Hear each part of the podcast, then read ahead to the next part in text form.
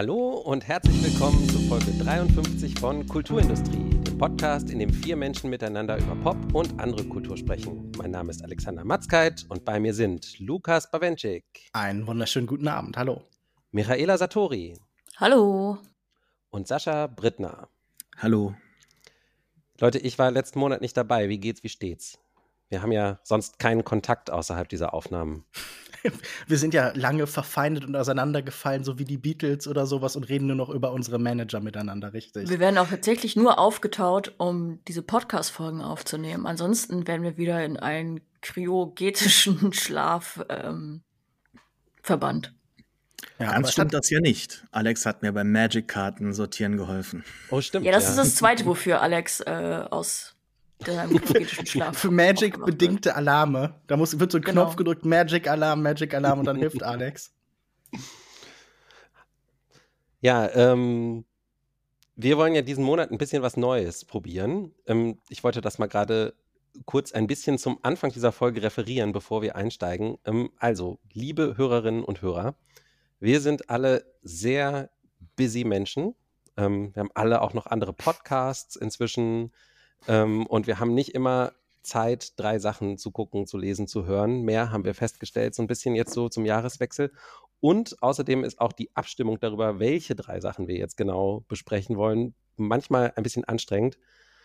Ähm, und gleichzeitig haben wir gemerkt, wenn die Aufnahme vorbei ist oder bevor sie angefangen hat, reden wir eigentlich häufig auch noch so allgemein so ein bisschen miteinander. Und da haben wir gedacht, das können wir vielleicht jetzt so ein bisschen zusammenwerfen und da eine neue Kulturindustrie 2.0 ein bisschen draus machen. Denn ähm, ich finde tatsächlich manchmal diese allgemeinen Gespräche, wo wir nicht so tief auf jedes Thema eingehen können, aber so alle so ein bisschen uns gegenseitig erzählen, was uns gerade durch den Kopf geht, manchmal genauso interessant wie das Fokussierte, was wir so im Podcast haben. Und wir wollen aber alle auf jeden Fall Kulturindustrie nicht sterben lassen. Wir wollen das weitermachen, weil es uns viel Spaß macht. Und ähm, deswegen probieren wir jetzt was Neues und wagen ein bisschen mehr Laber-Podcasts ab dieser Folge. Das heißt, wir haben jetzt erstmal nur noch ein festes Thema. Ich glaube, es können auch mal zwei werden oder so, wenn wir uns gut darauf einigen können oder so. Aber diesmal ist es auf jeden Fall nur eins. Und das werden wir genauso besprechen wie sonst auch immer. Aber wenn wir so ein bisschen da mit unseren Teilen durch sind, äh, mit unserem Gespräch, dann wollen wir einfach mal schauen, wohin uns das Gespräch sonst noch so trägt. Denn wir sind ja auch ohne Podcast alle kulturell unterwegs und können uns da sicher von der einen oder anderen Sache noch was erzählen. Wir haben Themen, die in der Luft liegen, die uns alle beschäftigen und die wir jetzt aber nicht großartig vorher abgesprochen haben. Und wir kommen da hoffentlich einfach in einen Dialog und probieren das einfach aus. Wir haben keine Ahnung, ob es funktioniert. Wir äh, probieren das jetzt hier am lebenden Objekt, am offenen Herzen einfach aus. Ähm, würde uns natürlich interessieren, wie ihr das findet. Könnt ihr uns gerne auf Social Media zurückmelden oder per Mail an podcast.kulturindustrie.de. Todd Field macht nicht oft Filme, aber wenn er mit einem um die Ecke kommt, macht er meist auch mächtig Eindruck. Sein neuester Tar ist für sechs Oscars nominiert und Hauptdarstellerin Kate Blanchett ist als Gewinnerin quasi gesetzt. Tar erzählt eine Geschichte aus der Welt der klassischen Musik. Blanchett spielt Lydia Tarr, eine der berühmtesten Dirigentinnen der Welt, Schülerin von Leonard Bernstein, dutzendfach preisgekrönt, derzeit an der Berliner Philharmonie angestellt und mit Nina Hoss verheiratet. Sie weiß, wie sie sich in der Musikwelt behauptet und sie hat bereits alle Sinfonien von Gustav Mahler auf digitales Tonband gebannt. Nur eine fehlt noch, die fünfte. Während die Proben beginnen, wird Lydia aber auch von ihrer Vergangenheit heimgesucht. Eine der Stipendiatinnen aus ihrer Stiftung für junge Dirigentinnen schreibt Lydias Assistentin Francesca zunehmend verzweifelte E-Mails. Als sich die Situation immer weiter zuspitzt, stehen plötzlich Vorwürfe im Raum. Ich würde sagen, es ist fast unmöglich, über Tat zu diskutieren, wenn man nicht wichtige Wendungen in der Handlung beim Namen nennt. Ähm, insofern würde ich sagen, wen das stört, der sei gewarnt, dass wir darüber sprechen werden. Äh, ich glaube, alles andere wäre Quatsch. Michaela, ich fange mal mit dir an. Wie fandest du den Charakter, den Field und Blanchett hier erschaffen haben und was sind so deine Gedanken allgemein zum Film? Ich war an sich sehr gehypt auf diesen Film. Also Kate Blanchett ist ja auch ähm, Everybody's Darling so gefühlt und ähm, hat mir auch sehr viel daraus versprochen. Ich muss aber sagen, ich war ein wenig äh, enttäuscht. Der Charakter war zwar sehr gut gebaut an sich, also so, dass man manchmal so ein bisschen das Gefühl hatte, kurz davor zu sein, zu googeln, okay, gibt es Lydia Tarr wirklich? Ähm, das muss ich sagen, ist gut gelungen. Mich hat nur der Charakter an sich gestört und daraus, was der Film daraus gemacht hat, quasi. Und bin so ein bisschen hin und her gerissen. Äh, ein geniales Meisterstück an Film, wie viele KritikerInnen das behaupten, ähm, finde ich, ist es nicht. Aber ich bin auch extrem gespannt auf eure Meinung zu dem Film und wie ihr das wahrgenommen habt. Sascha, wie fandst du denn den Film? Äh, tremendous mit den Worten von Donald Trump. Ich fand den richtig groß, schön großspurig, auch so einen richtig schönen Oscar-reifen Film mal wieder zu sehen. Ähm, ich finde den wirklich richtig, richtig gut gelungen. Ähm, ist so ein bisschen Whiplash für Akademiker oder so. Also es steht ja jetzt immer wieder so die Frage im Raum, äh, wie sehr oder wie viel soll man, darf man für große Kunst leiden, muss man für große Kunst leiden, äh, damit es überhaupt gut wird. Und das äh, hat der Film jetzt auf so eine neue Art und Weise verhandelt, die noch vor ein paar Jahren irgendwie nicht zu ja nicht, nicht möglich war vielleicht. Also da ist ja in der Zwischenzeit zwischen dem Release von Whiplash, wo man sich so komplett in dieser toxischen Beziehung verliert gegenseitig, einiges passiert und dass man das hier auch so aufrollt, das fand ich sehr schön. Aber jetzt nur zu sagen, das ist der große American äh, Cancel Culture Film und ähm, dass der jetzt mit dieser großartigen Performance den, den Moment irgendwie so trifft, dass fände ich irgendwie zu kurz gegriffen, weil der Film ist ein sehr, sehr schönes Porträt von dieser Welt, die mir relativ verschlossen ist. Ich bin kein großer Fan von klassischer Musik, noch war ich irgendwie öfter im, äh, ja, irgendwo, irgendwo Orchester hören oder sowas. Das ist nicht so meine Welt. Ich mag Lo-Fi-Musik eigentlich ganz gerne. Äh, eigenhändig gemachten Bedroom-Pop. Ähm, das ist eher meine Welt, wenn es dahin geht. Aber ich fand es dafür, dass mir diese Welt so fremd ist, sehr schön gezeichnet und sehr auch irgendwie so authentisch rübergebracht, glaube ich. Also ähm, Lydia Tarr gibt es nicht, aber dann bin ich mir doch schon irgendwie sicher, gibt es sie schon oder diese Art von Figur. Aber äh, sie jetzt nur als so, ähm, äh, so, ja, Diktatorin in diesem Orchester zu begreifen, ist natürlich auch, wie eben schon erwähnt, zu kurz gegriffen. Dafür ist der Film viel zu äh, vielschichtig, dass er halt eben noch mehrere andere Aspekte mit reinbringt, auch filmisch interessant ist mit diversen Traumsequenzen, Bilder, die da hängen bleiben. Ähm, mir hat sehr gut diese, diese Sequenz mit dem Hund in dem Keller gefallen. Das waren schöne Momente, die sie einen so rausnehmen. Auch ähm, so viele kleine Charakter. Eigenheiten, dass sie sich immer wäscht und sehr darauf bedacht ist, äh, sehr rein zu sein mit anderen Menschen keinen wirklichen Kontakt zu haben. Und, und dieser Fall am Ende ist natürlich auch antizipiert durch zum Beispiel den ganzen, äh, diesen, diesen Klassengegensatz, der da die ganze Zeit ist im, im Treppenhaus ja auch irgendwie. Der Auf- und der Abstieg ist immer irgendwie wieder präsent. Auch im Orchester sehen wir die ganze Zeit diese Treppen, die, also die, wir sind eigentlich die Zuschauerränge, aber die sind leer und die wirken wie so Treppen rauf und runter, so wie der Dirigent halt auch immer ne, weht mit, dem, Fingerchen und so weiter. Also das ist, das ist ein sehr, sehr schöner Film, in, mit über den man sehr viel reden kann, reden muss. Und ich bin sehr froh, wenn Kate Blanchett, aber vielleicht auch Todd Field gewinnt bei den Oscars. Also ich finde, das ist ein Film, der sich lohnt. Das ist ein Film, der ins Kino gehört und der ist richtig groß.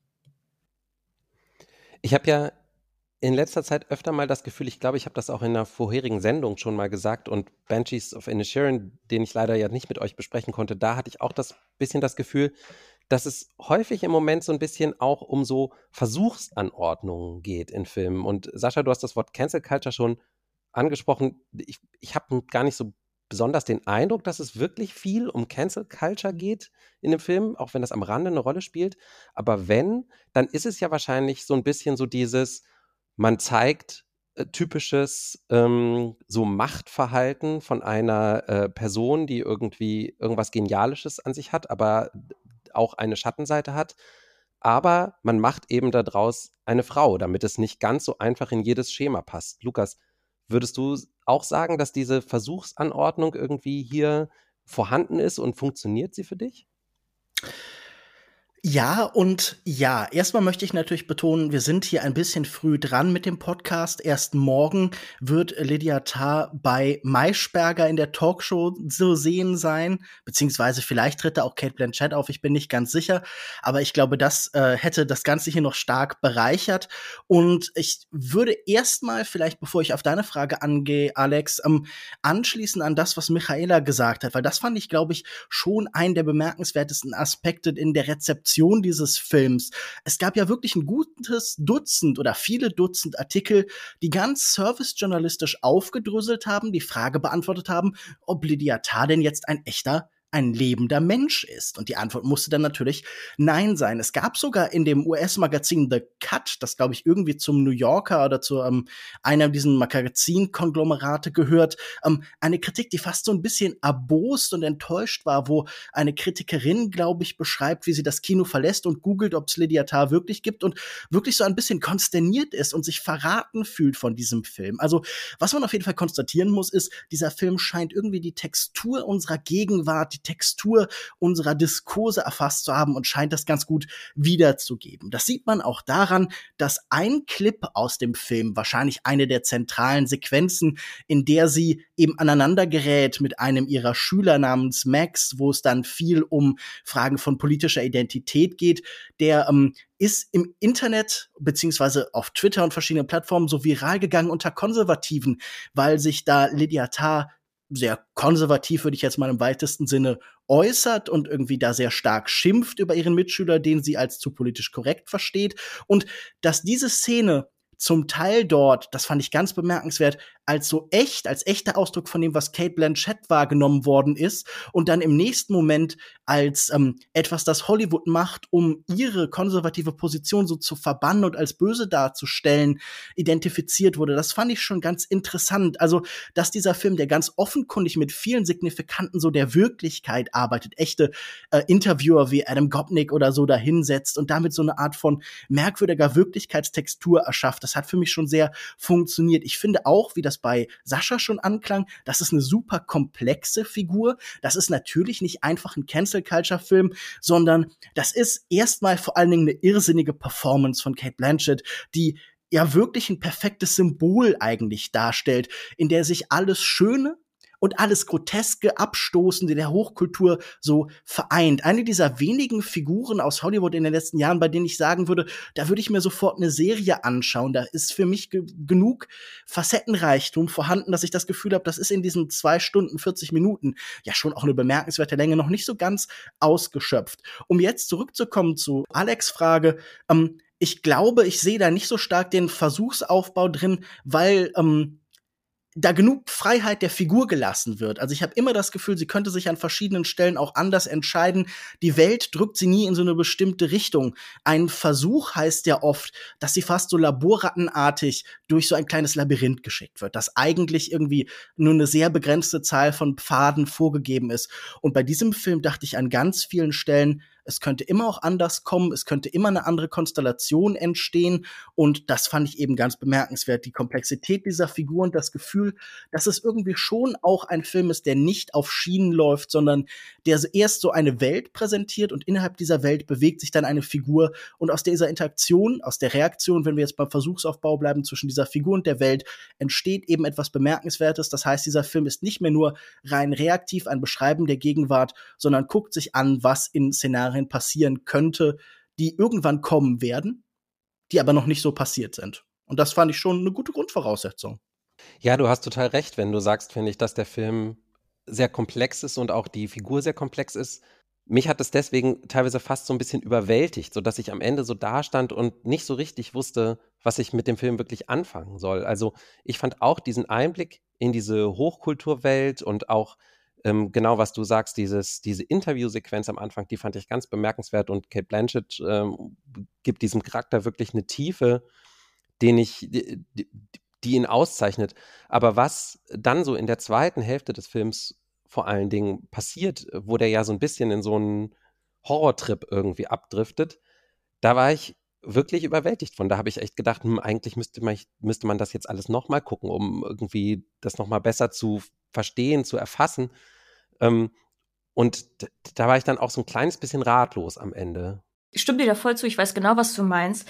Ich war manchmal ein wenig überfordert wegen der anfänglich versucht oder gerade in der ersten Hälfte des Films immer wieder versuchten Multimedialität des Films oder mit dem Brechen der vierten Wand, wenn man es so will. Also wenn man da echte Interviewer hat, die ein Interview mit einer fiktiven Person führen, dann ganz am, ich glaube, die erste Szene ist ja dieser weirde Livestream mit ähm, iMessage-Nachrichten drauf und so.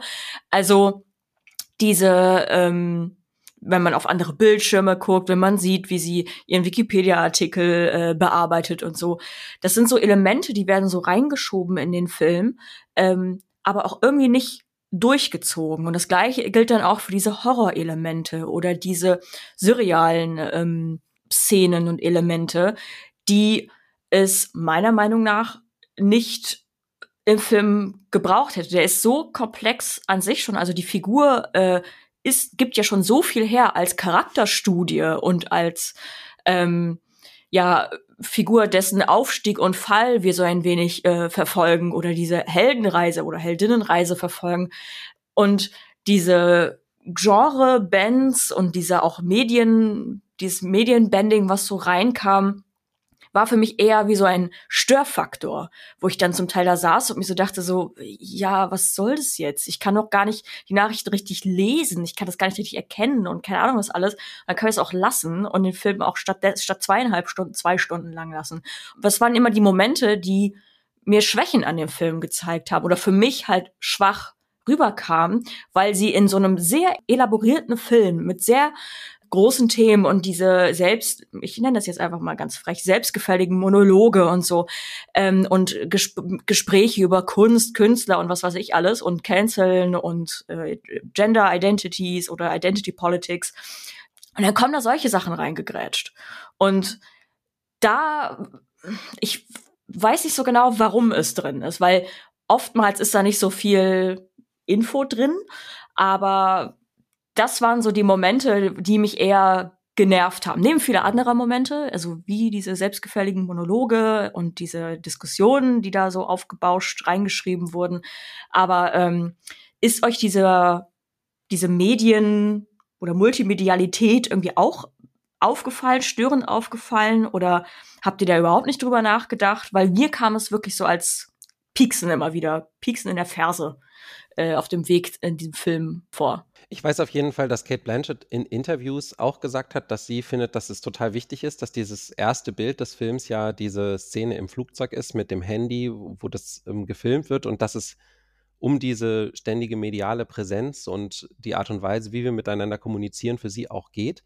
Aber ich würde gerne einmal ganz kurz dieses Cancel-Thema nochmal abhaken, weil ich finde es schon interessant, dass Lydia Tarr in dem Film ja nicht für ihre Haltung zur Kunst oder irgendwas anderes rassistisches, sexistisches oder was auch immer ein moralisch, ähm, sozusagen identitätspolitisch verwerfliches Verhalten im Endeffekt abgesetzt wird, sondern wegen einer Handlung, die, wenn die Vorwürfe stimmen, und der Film deutet das ja eigentlich sehr stark an, wenn man an diese Szene denkt, wo, äh, wo sie die alten E-Mails löscht, ähm, sondern weil sie wirklich sehr systematisch ihre Macht missbraucht hat ähm, gegenüber anderen Menschen und damit unter anderem mehr oder weniger eine junge Frau in den Selbstmord getrieben hat. Also insofern finde ich, das Interessante ist, der Film positioniert ja eigentlich, dass diese Entmachtung, die sie dann erfährt, eigentlich zu 100 Prozent gerechtfertigt ist. Oder sieht das jemand anders von euch? Nein, ich würde auch absolut zustimmen. Sie ist natürlich jemand, der die ihre Macht auf ganz grauenhafte Weise missbraucht. Und ich glaube, darüber gibt es auch nicht so richtig Zweifel. Und ich finde es tatsächlich auch interessant, dass das so nicht gegeneinander ausgespielt wird. Man könnte sich ja vorstellen, eine Version dieses Films, mhm. in der man dann nachher sagt, ja, diese moralischen, diese identitätspolitischen Fragen oder so, die werden dann so beiseite gewischt im Kontrast dazu, dass da hier vielleicht eine größere strukturelle, materielle Machtfrage halt irgendwie ist. Also so ein gegeneinander ausspielen. Ähm, aber es fließt ja auf so komische Weise zusammen. Ich glaube, das meine ich auch, wenn ich diesen Begriff Komplexität von hin aufgreife, ähm, dass so viele Sachen so sich übereinander lappen. Und deshalb fand ich zum Beispiel auch die Horrorsequenzen oder zum Beispiel das Multimediale sehr interessant, weil es geht diesem Film, glaube ich, vor allen Dingen im, um das immer weitere Verkomplizieren. Ich finde, das ist schon ganz richtig beschrieben, wenn Alex sagt, oder ich glaube auch bei Michaela klang das so, das piekst so ein bisschen von außen rein, also zum Beispiel dieses Medienthema. Und ich glaube, so erlebt man das in diesem spezifischen kulturellen Raum, der hier gezeigt wird, in diesem Milieu ja auch sehr stark. Also das klischeehafte feuilletonistische Gegeneinander ausspielen ist ja das moderne, überforderte Subjekt, das sich gar nicht mehr auf die Hochkultur konzentrieren kann, weil es von den Handys getriezt wird, weil es von seiner eigenen prekären Stellung in der Gesellschaft so getriezt wird. Und ich glaube, das wird ja abgebildet, wenn wir hier plötzlich Bilder reincrashen sehen, die uns so rausziehen aus so einem Raum, der sich fast klassizistisch anfühlt und der dann mit so postmodernen Momenten und Objekten und Situationen so angereichert wird und, und deshalb hatte ich da auch eigentlich große Freude dran, weil ich das Gefühl hatte, all das zusammen erst ergibt diesen Komplex Lydia Tarr. Und ohne das wäre das irgendwie unvollständig. Also ich habe das als eher bereichernd erlebt. Also ich sehe es vielleicht etwas vielschichtiger, so komplett schwarz-weiß, moralisch klar ist es eigentlich erst am Ende. Ähm, ich finde es sehr spannend, wie der Film einige Figuren so in ihren Kreis mit reinzieht. Sie wird ja etabliert als eine Figur in der Mitte des Ganzen, ja, also auf der Bühne stehend, in der Mitte ihres Schaffens, kurz vor der Verendung ihres Meisterwerks. Sie wird auch immer als äh, Maestro adressiert und es ähm, kommen immer alle Figuren zu ihr. Ich möchte den Film gerne nochmal schauen, um wirklich mal so ein bisschen zu sehen, wie das Todd Field auch nochmal in der Regie macht. Aber ähm, die Kamera ist ja auch immer bei ihr, zum Beispiel in dieser langen Julia-Szene. Ne? Und immer auf ihr. Sie ist immer im Mittelpunkt. Und um sie herum wie so Monde um einen Planeten gibt es viele Figuren, die auch von ihr abhängig sind. Und diese ähm, Verhältnisse, die finde ich dann doch ein bisschen ähm, also die müsste man ein bisschen mehr aufdröseln, um dieses Thema einfach so, also ich möchte das Thema nicht einfach so abhaken mit der Cancel Culture. Also ich ähm, weiß jetzt auch nicht, ob der Film da ein wirklich äh, lohnenswertes neues Fazit zieht, aber ich finde es sehr interessant, wie zum Beispiel ihre Assistentin all das toleriert und mit ihr geht und erst dann abspringt, als sie dann selber nichts mehr von ihr rausziehen kann, was ja auch irgendwie sagt, wir ertragen diese Person in unserer Kultur so lange, bis sie uns nicht mehr nützlich sind oder bevor wir sie auch so wegwerfen können, genauso wie die Figur zuvor andere weggeworfen hat. Also es wird auch dann durch das ähm, Canceln nichts Besseres etabliert, sondern man wartet nur dann drauf, wenn man das Ganze zu Ende denken möchte, bis man dann irgendwann selbst gecancelt wird von jemand anderem. Also da ist der Film, glaube ich, am Ende doch äh, nicht so hundertprozentig da, zumal ja auch mehrfach gesagt wird, ja, wenn es nur wegen diesem Video wäre, dann hätten wir dieses Meeting gar nicht. Also da findet auch so eine Abstufung statt. Aber ultimativ kann ihr ja durch dieses Verhalten, das am Ende moralisch klar zu verurteilen ist, strafrechtlich wahrscheinlich keine große Konsequenz folgen. Also da ist am Ende doch schon mehr vorhanden und, und so den Deckel drauf machen müß, möchte ich jetzt nicht, aber wir sollten uns auch jetzt natürlich nicht die ganze Zeit nur um dieses Thema jetzt drehen. Aber ich wollte nur ganz kurz nochmal anmerken, dass ich es nicht so ja zum Abhaken finde vielleicht. Ja, zum Abhaken auf keinen Fall. Ich finde, du hast was Interessantes gesagt, als du gesagt hast, am Ende ist es dann eindeutig. Und ich würde sagen, vielleicht wird es am Ende eher noch mal verkompliziert. Also der Film zieht diese Strategie, nichts in sich ruhen zu lassen, sehr weit. Denn gerade wenn wir dann zum Beispiel sie, also ich finde diesen Begriff des Cancels immer so ein bisschen albern und der scheint mir auch politisch komisch besetzt zu sein. Aber gut, wenn wir jetzt ungefähr wissen, was da gemeint ist in diesem Kontext, dann werde ich ihn weiter benutzen. Nachdem sie gecancelt ist, wird ihre Figur noch mal zum Beispiel als Aufsteigerin gezeigt, als jemand, der aus politisch und aus vor allen Dingen wirtschaftlich einfachen Verhältnissen kommt, der irgendwie zu Hause in einer Welt lebt, die ganz anders ist und der diesen ganzen Habitus sich natürlich auch sehr antrainiert hat. Und man fragt sich dann noch mal rückblickend, okay, all diese aufbrausenden Monologe, all diese sehr deutlich vor sich hergetragenen Indikatoren von Oberschicht, von Hochkultur, wie weit sind die halt irgendwie noch mal stärker Performance, als sie es ohnehin wären, weil sie von diesem Kern ihrer eigenen Herkunft so ablenken will. Und es wird ja sogar nahegelegt, dass sie, dass sie nicht mal Lydia heißt, ne? Ein ja, genau. Also Linda. Ja. Alles da dran ist halt irgendwie wirklich so groß aufgebauscht. Und ich finde dann auch die letzte Bewegung des Films super spannend eigentlich, weil ähm, sie muss dann das Land verlassen. Ich glaube, sie geht auf die Philippinen. Habe ich das richtig im Kopf? Ja. Mhm. Ja. Genau, weil da wird Tagalog gesprochen, das äh, habe ich mich noch im, erinnern können. Und da wird ihr dann auf einmal eine andere Aufgabe zugewiesen. Das bekommt sie noch den Job. Sie kann jetzt für Fans, für Cosplayer die Musik von Monster Hunter spielen, so live performen zu Videos. Da wird dann dramatisch die Stimme eingeblendet. Und die letzte Einstellung des Films ist ja tatsächlich genau das. Sie steht jetzt an einem Raum und ist rausgefallen aus der Hochkultur und ist aber auch rausgefallen Überfallen aus dem Westen im weitesten Sinne. Also sie ist jetzt irgendwie Teil des globalen Südens. Und da wird uns natürlich diese Frage nach Machtgefällen, die diesen ganzen Film definieren, noch mal ganz anders vor Augen geführt. Plötzlich ist da eine Welt, oder sagen wir auch ein, ein, einfach eine Nation erstmal ganz konkret, die einfach weniger mächtig ist als der Ort, wo sie herkommt und wo sie vorher so fast ein ein Harem auf gewisser Weise von Frauen, die sie mit Vorteilen beliefert hat, damit sie halt irgendwie ähm, Zugang zu ihnen bekommt, hat sie hier in diesem Massagesalon, der uns vorgeführt wird, noch mal unmittelbarer wirklich einen Katalog von Menschen, der ihr zum Kauf zur Verfügung steht. Und diese Erweiterung des Spektrums von Macht und Kontrolle finde ich so spannend, weil er gleichzeitig alles und nichts, was wir vorher gesehen haben, naja, vielleicht nicht relativiert, aber zumindest uns noch mal ein neues Gefühl dafür gibt für die Dimension. Aber geht es, es geht um Macht, aber es geht auch um Werte, eine Werteverschiebung, oder? Mhm. Was meinst du?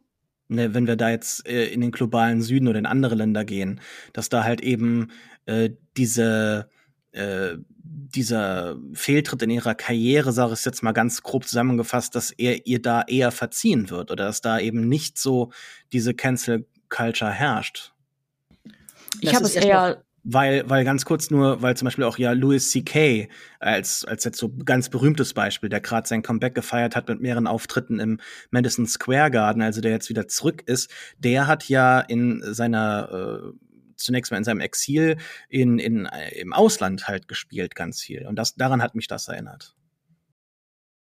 Ich habe es eher so verstanden, dass ähm, hier äh, entweder direkt oder indirekt eine Unterteilung der ähm, Wichtigkeit oder der, der Wertigkeit von verschiedenen Kulturaspekten geht. Also quasi das, was so ein bisschen unser Slogan ist, Pop und andere Kultur, dass sie von der vermeintlichen Hochkultur, sie beschäftigt sich mit Maler, mit Bach, mit keine Ahnung was alles und äh, ist in den großen äh, intellektuellen Reihen und äh, ihre Verbannung geht dann, also in Anführungszeichen, geht dann in äh, die niedersten aller Kulturen, nämlich äh, A, die Popkultur und B, Anime slash Gaming slash Cosplay.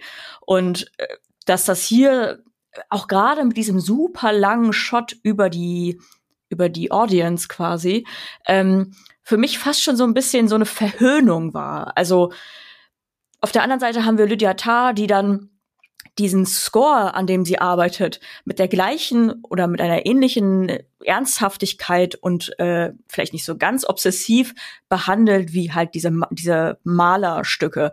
Aber am äh, Ende des Tages äh, findet sie vielleicht ein bisschen wieder zurück zu ihrer eigentlichen ja, ja. Passion, statt es ein, dass es ein, eine Obsession mit Stand, mit Wert ist. Aber ihre Bestrafung ist quasi dann vor einer ähm, weniger wertigen Kultur äh, oder in einem weniger wertigen, vor einem weniger wertigen Publikum zu performen. Quasi Perlen vor die Säue, wenn man so will. Aber es ist auch schon eine krasse Ambivalenz da drin, oder? Also zum einen ist das natürlich irgendwie ähm, auch diese seltsame Vorstellung von, okay, ist das jetzt schlechter vor äh, Filipinos zu spielen als halt vor irgendwie einem weißen Publikum? Das ist ja schon auch irgendwie ein spannender Bruch, der da noch existiert. Vor allen Dingen aber ist die Ambivalenz ja darin, dass, wie du schon beschreibst, man ja auch denken könnte, ja, hier bin ich Mensch, hier darf, kann ich sein. Sie fällt ja doch vergleichsweise sanft für ihre Verbrechen, für das, was sie getan hat. Sie kann weiter ihrer großen Leidenschaft nachgehen. Sie hat ein aufmerksames Publikum und vielleicht ja sogar ein Publikum, das eine größere Leidenschaft, eine Unmittelbarkeit zu dieser Musik empfindet, die dieses wohl saturierte, satte New Yorker Elitepublikum gar nicht mehr hat. Wenn man ehrlich ist, wahrscheinlich sitzt da doch die Hälfte des Publikums, um ihre Anzüge und irgendwie ihre Abendkleiderschau zu laufen, um halt irgendwie Kontakte zu pflegen und in der Pause mit dem Sohn des Bürgermeisters irgendwie zu, zu shakern oder sowas. Und ich hatte das Gefühl, das ist für mich auch irgendwie ein Aspekt, dass dieser Ort halt nicht so eine große Strafe ist, wie man vielleicht irgendwie denken würde, sondern dass natürlich auch unsere Projektion und unsere Vorstellung von Wertigkeit da von Todd Field sehr clever eingesetzt wird. Ich fand den Punkt von Sascha aber auch interessant, dass er mit Louis C.K., weil ich hatte schon auch so ein bisschen diesen Eindruck, manchmal so dieses Ding, wenn Leute irgendwo einen Sündenfall hatten, dass sie dann anderswo sind die Philippinen keine Diktatur, aber sie sind jetzt auch nicht ja, unbedingt doch, ne, so, dass. Also, ja? Zumindest regiert jetzt wieder ein Diktatorensohn und Duterte hat halt wahnsinnig viele Leute umgebracht. Also es ist auf jeden Fall jetzt. Genau, also das wollte ich gerade sagen. Sie sind auf jeden Fall kein Land, das irgendwie ähm, so auf dem Demokratieindex so wahnsinnig hoch äh, angesiedelt wäre. Und ich finde, das hat doch auch eigentlich schon so ein klassisches Muster, oder? Dass Leute, die irgendwo ähm, anders verjagt wurden, weil sie da nicht mehr hinpassten, dann bei Diktatoren oder ähnlichen Leuten dann Du meinst, J.K. Rowling wird von Putin gelobt oder so? Ja, oder dass sie dann eben halt anderswo Zuflucht finden, wo dann halt noch Geld vorhanden ist, weil diese ähm, Leute sich dann mit, damit schmücken wollen. Andererseits passt das dann wieder nicht zu dem, was sie dann da performt. Sie schreibt ja jetzt irgendwie nicht philippinische Hofkompositionen oder irgendwie. Aber das finde ich einen ganz spannenden Gedanken, weil sie ja selber auch, glaube ich, in dem Film selber sagt, äh, dass das Orchester keine Demokratie sei. Und ähm, da dann quasi äh, sie selber war die Diktatorin ihres Regimes, ihres Orchesters und ähm, geht nun in äh, ja in ein Land, wo ähnliche in Anführungszeichen Zustände gelten und äh, ja findet da dann ihre Zuflucht. Ja, das ist ja sowieso eine Diskussion, die viel geführt wird. Der halt dieser herrische Künstler, der dominiert oder die Künstlerin in diesem Fall. Ich glaube, über diese Geschlechtsidentität müssen wir noch reden. Ich habe an ein paar Stellen gelesen, das wäre ja auf komische Weise so eine Art Hosenrolle. Also hier würde eine eigentlich ja. männliche Kulturfigur plötzlich übertragen. Also das finde ich ja auch einen ganz spannenden Aspekt. Aber erstmal zu dem davor. Ich glaube, dass das natürlich auch eine Auseinandersetzung ist. Also diese Distanz zur Demokratie jetzt in irgendeiner Form mit der Ordnung, die wir solchen Orten halt irgendwie zuweisen. Also ich, mein erster Gedanke war jetzt halt zum Beispiel sowas wie, äh, ich meine, Jackie Chan ist jetzt vielleicht auch ein äh, nicht westliches Beispiel, aber da ging es irgendwie in seinem Stunt-Team und so, da herrscht ja auch wohl irgendwie schreckliche Zustände und die Leute wurden irgendwie oft an den Rand getrieben total und sind fast sowas wie quasi Soldaten, aber im Unterhaltungsbereich. Und das ist ja irgendwie sehr üblich, dass wir da so dominante Künstler und Starfiguren haben. Und dass sie das dann einfach in einem anderen Rahmen etabliert. Und vor, vor allen Dingen frage ich mich hier bei dieser Szene, das hat für mich kein Gefühl von Finalität. Wenn wir uns, wie Sascha schon eigentlich beschreibt, über jemanden wie zum Beispiel Louis C.K. oder so, das sind ja alles temporäre Sachen die, das, was als Cancel Culture bezeichnet wird, kann ja höchstens gerade bei mächtigen Kulturfiguren etwas Vorübergehendes sein. Es gibt ja genug Bereiche, wenn wir zum Beispiel an YouTuber denken oder so, wo es ja schon fast feste Rituale der Buße gibt, also wo eine bestimmte Art, sein Entschuldigungsvideo abzulesen und das, was dann viel als Non-Pology äh, beschrieben wird, halt irgendwie zu kultivieren. Es ist ja schon spannend, wie wir wie wir so Kulturschleifen haben damit. Verzeihung? Will Smith hat ja, glaube ich, sich auch gerade irgendwie geäußert im Sinne von The Apology Tour is over oder irgendwie sowas. Ähm, er, er hat ja irgendwie fünf Videos Beispiel. und Texte gemacht, oder? Also Will Smith war ja ein spannendes Beispiel, weil er irgendwie für sich gefühlt nie den richtigen Ton gefunden hat und immer weitergemacht hat. Mhm. Ich würde gerne einmal noch den Bogen ganz zum Anfang zurückschlagen, weil wir darüber geredet haben, ob Lydiatar eine reale Person ist oder nicht. Es gibt ja wohl doch in der Biografie dieser fiktionalen Figur doch ziemlich große Parallelen zum Leben einer ähm, tatsächlich lebenden Dirigentin namens Marin Alsop. Ich kenne mich in der klassischen Musik auch nicht aus, deswegen kannte ich sie jetzt nicht, aber sie ist auch Dirigentin, sie ist auch lesbisch, sie ist auch mit einer klassischen Musikerin verheiratet, hat ein Kind und war eine Schülerin von Leonard Bernstein. Und sie hat gesagt, dass sie findet, ähm, eine Frau in diese Rolle ähm, der, ähm, des Abusers zu stecken, hätte ihr das Herz gebrochen, ähm, wenn es doch so viele Männer gibt, die sich tatsächlich so verhalten. Findet ihr, dass der Film da in einer gewissen Weise antifeministisch ist irgendwie? Ja, das ist tatsächlich mein größter Beef mit dem Film. Für mich hat es sich so angefühlt wie, naja, stecken wir jetzt einen Mann in die Rolle des Gecancelten, können wir weniger Sympathie für ihn haben, weil das wurde jetzt schon zigfach durchgespielt und ähm, so. Um es ein bisschen spicier zu machen, setzt man dann äh, Kate Blanchett dahin, zieht ihr maßgeschneiderte Anzüge an und gut ist. Also man kann es natürlich aus der aus dem Blickwinkel sehen, alles klar, Lydia Tarr hat ähm, ein Karrierebild oder ein Karriereweg nachgeahmt, eins zu eins, äh, sei es von, äh, wo sie äh, als Schülerin war oder ähm, wie welche Stücke sie gewählt hat, welche Komponisten ihre Vorbilder waren und welche Kleidung sie ja trägt, also dass sie ähm, ihr, Jackett äh, nachempfindet ähm, anderen Komponisten. Natürlich kann man das unter dem Aspekt sehen, also dass eine Karriere nur möglich ist, wenn man das die Karriereleiter eines Mannes nachahmt. Also bis hin zu, ja, ich bin genauso abusing und genauso ähm, manipulativ und lebe meinen Machtmissbrauch aus. Ich finde aber, äh, das dann so zu zeigen und generell diese Themen, die dieser, dieser Film behandelt hat und die ähm, selbstgefälligen Monologe über Identitätspolitik und ob denn äh, Musik von alten weißen Männern überhaupt noch hörenswert sei. Und dann hört man da groß die Meinung von Kate Blanch, also von Lydia. Dann äh, geht's weiter, dass sie dann gecancelt wird und sie genau die gleichen, in Anführungszeichen, Fehler macht wie äh, Männer in äh, Machtpositionen, aber dafür dann vielleicht sogar ein bisschen härter gecancelt wird, als Männer sind. Da gibt es auch viele Texte zu, dass wenn Frauen in der ähm, in der Medienbranche gecancelt werden, die viel härter gecancelt werden und es viel schwieriger haben, wieder zurück in, äh, in ihre Karriere zu kommen. Äh, da gibt es einiges an Artikeln zu, äh, die das behandelt haben. Also Beispiel jetzt auch wieder Louis C.K. Ähm, man denkt sich so, äh, Maga, der kommt niemals wieder und dann macht er äh, Madison Square Garden voll, mehrfach. Oder Kevin Spacey äh, wagt auch gerade wieder sein äh, Zurückkommen. So, das heißt, für mich war das so ein bisschen langweilig, muss ich ehrlich gesagt sagen, diese ganzen ähm, Metadiskussionen und das dann da zu sehen. Also, ich sag mal so, würde der Film mir nur als Cancel Culture der Film verkauft werden, würde ich sagen, alles klar, das war ein grottenschlechter Film. Keine der Diskussionen hat mich irgendwie überrascht oder irgendwie bereichert auf irgendeine Art und Weise. Ähm, das Einzige, was äh, daran besonders war, ist, dass sie da jetzt eine Frau in die Rolle gesteckt haben. Okay, fantastisch. What a, what a thinking. So, aber äh, ich kann das verzeihen aufgrund dessen, dass Lydia Tarr einfach so gut als Charakter aufgebaut wurde, ungeachtet dessen, was ich von dem Charakter halte, dass ähm, das für mich ein bisschen den Film noch gerettet hat. Nichtsdestotrotz, all die Besprechungen dazu oder beziehungsweise diese Metadiskussionen waren mir, ehrlich, also no surprise. Also es war eher so, alles klar. Also äh, Kate Blanchett spielt einfach einen alten weißen Mann als Frau quasi.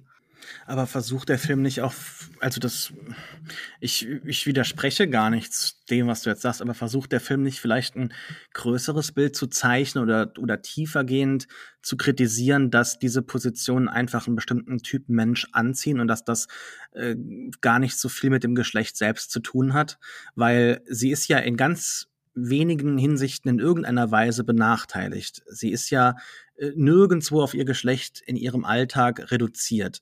Weder äh, in ihrer Beziehung, wo sie doch die dominantere Rolle hat, weder auf der Arbeit, wo sie das Sagen hat.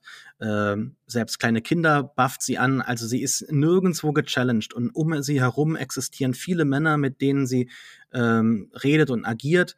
Und immer wieder in keinster Weise irgendwie auf, auf ihre Rolle als, als Frau in dieser ganzen Dynamik reduziert wird. Und ich denke da an so Leute wie Elizabeth Holmes, also dass, dass man einfach versucht, ein größeres Bild zu zeichnen und zu sagen, wir haben einfach in unserer Gesellschaft so Positionen, die ziehen eine bestimmte Art von äh, Mensch, ich möchte jetzt gar nicht sagen Soziopath oder sowas, also klinisch das irgendwie näher definieren, aber ich sage einfach eine bestimmte Art von Mensch an. Und das wäre halt hier so ein Fall.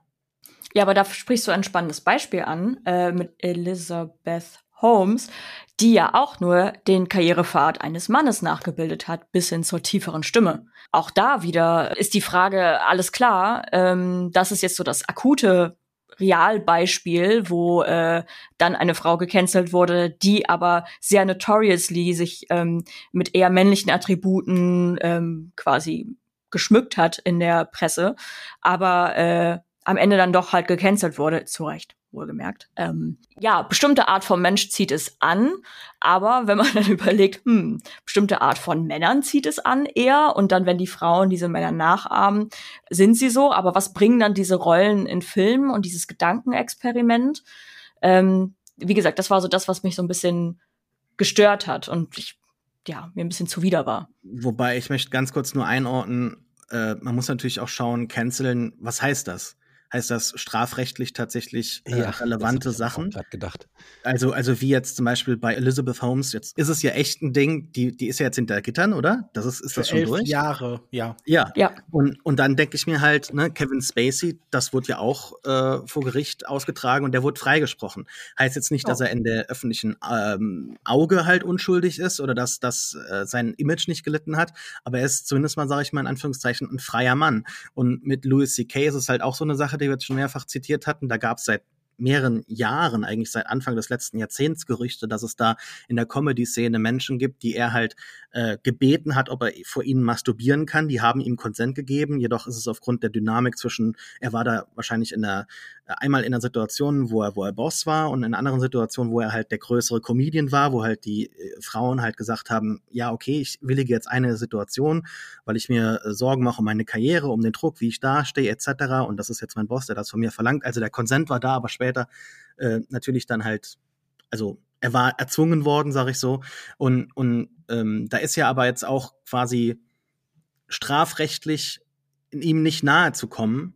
Ähm, und, und er war ja jetzt auch, sage ich mal in Anführungszeichen, fünf Jahre weg. Und, und da ist ja natürlich auch noch mal eine größere Frage, wann kommt man dann wieder? Und äh, ich glaube, dass das auch bei Tar am Ende so angeteasert wird, wie schon am Anfang gesagt. Also ich wollte nur ganz kurz einwerfen, war viel zu lange, Entschuldigung. Ähm, ich wollte nur sagen, erzwungen, Moment, was sagst du da? Erzwungen, das Wort Konsent funktioniert nicht in einem Satz. Konsent erzwungen. Ja, stimmt. Okay, dann gab es keinen Konsent, Entschuldigung. Das meine ich auch. Also ähm, es wurde erzwungen zu sagen, ich gebe Konsent, aber das ist dann kein Konsent. Das, also das ist mir auch klar, Entschuldigung. Ähm, ich wollte nur, wollt nur sagen, dass man da vielleicht auch einordnen muss bei dem Wort canceln.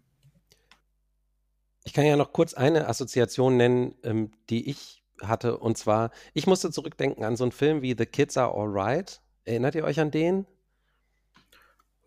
Ganz vage. 2011 ja. Oscar nominiert ja. vielfach, aber ja. Genau, also hm. da fand ich es halt interessant, weil da auch, da werden, da geht es viel um Machtpositionen in einer Ehe.